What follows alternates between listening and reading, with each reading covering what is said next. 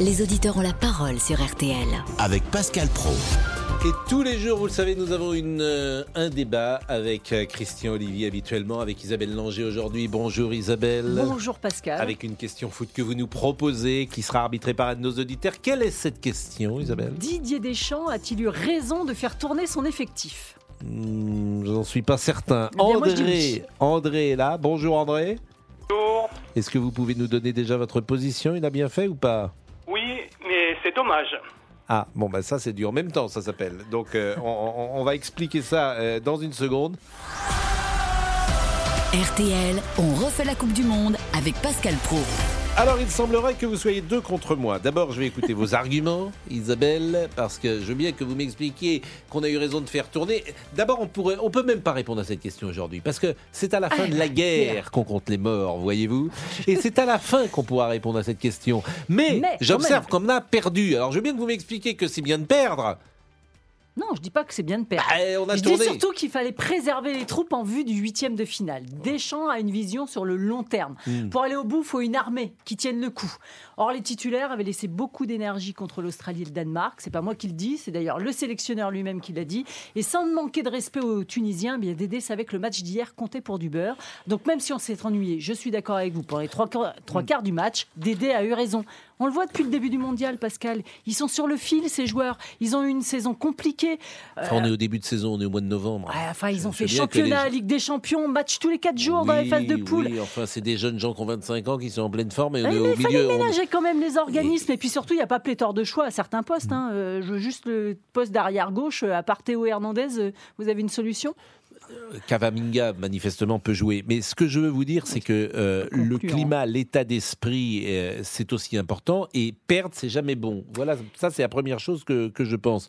Je pense que les victoires emmènent la victoire et que si l'équipe de France, hier, avait gagné avec euh, ses titulaires, je pense que c'était meilleur. Je pense que euh, ces jeunes gens sont capables quand même de jouer.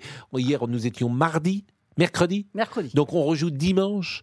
Vous allez me faire croire que ces jeunes gens sont déjà sur les rotules alors qu'on est au Il- cœur du mois de novembre. Il n'est pas tout jeune à ce poste-là, Dédé. Il sait ce qu'il fait. Il. Oui, sait ce qu'il fait. alors- Dimanche, il aura une- des troupes pleines d'énergie. Ils auront rechargé les batteries.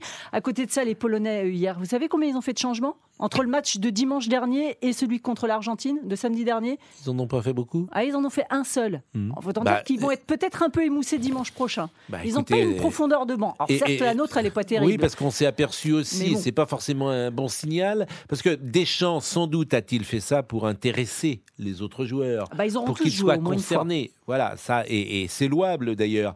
Mais je vous dis, c'est, ça va être dimanche qu'on va savoir finalement. C'est dimanche qu'on saura si Didier Deschamps euh, a eu raison ou pas. André qui nous écoute, André qui habite Nantes, une ville de football. Oui, exactement. Oui, Alors André, vous avez écouté nos arguments et vous penchez pour euh, Isabelle. oui exactement. Oui, oui Merci, parce que qui, euh, qui veut voyager loin ménage sa monture, comme on dit. Hein et, euh, Et Pierre qui roule n'amasse pas mousse. Peut-être. comme vous le savez. Olivier Giroud, si mes souvenirs sont bons, il est vétéran. Donc euh, un vétéran, il a besoin de souffler un petit peu. Donc euh, je pense qu'il avait raison de faire souffler euh, les joueurs pour quelque part se, qui se préservent et qui rechargent les, les batteries pour dimanche prochain. D'autre part, comme vous l'avez dit vous-même, ça fait participer tout le monde. Parce qu'une Coupe du Monde, c'est pas 13 ou 14 joueurs, c'est 23 ou 24. Donc ils ont eu, ils sont pros, ceux qui ont joué hier. Ils ont eu l'occasion de participer à la Coupe du Monde. Ils ont eu l'occasion de montrer qu'ils étaient pros. Bon, ils ont loupé le coup. hein. Donc dommage, c'est dommage pour eux, c'est clair, c'est dommage pour l'équipe de France. Mais Didier Deschamps leur a tendu la perche et leur a permis d'avoir leur chance. Voilà. Donc après, euh, ce qui est terrible, euh, ce qui est terrible aussi, c'est que quelque part, euh, c'est pour les spectateurs.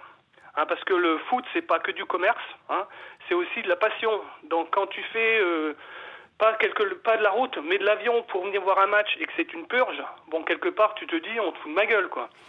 Néanmoins, excusez-moi pour le terme. hein. Non, je vous en prie, mais finalement, vous allez finir par euh, trouver qu'il a eu tort de, de faire tourner. Non, non, il a eu mais c'était, il a changé toute l'équipe. Là, il en a fait 8 d'un coup. Oui. Bon, c'est- Et il neuf, a eu raison, donc parce c'est pas tourné là, c'est quasiment repartir à zéro. Donc euh, c'est- euh, même mettre plus- ses joueurs dans une position qui est pas simple parce que il y a quand même des automatismes en foot euh, et Oui, c'est- pas c'est pas. Ça permet de tester certains trucs. Oui, On voit qu'au milieu, par exemple, si Rabiot, Chouameni ou Griezmann se pètent, c'est un peu le désert de Gobi quand Bah, même. je suis Voilà, d'accord avec vous. voilà. Je suis d'accord avec il y a vous. quelque chose, la, défaite en soi, c'est pas, c'est pas si mauvais que ça. Hein.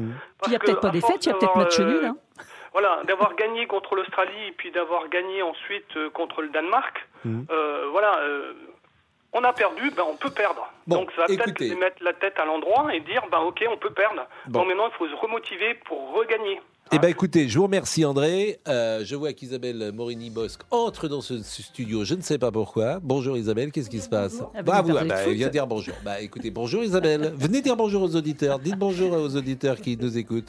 Bonjour les auditeurs. Bonjour les auditeurs, j'aime Voilà. beaucoup le Pascal Pro. Bah non, mais Isabelle Morini-Bosque qui rentre, m'a dit bonjour aux gens qui rentrent. Je vous remercie chère Isabelle. Merci, C'était la journée des, des Isabelles, Des en tout cas le moment des Isabelles.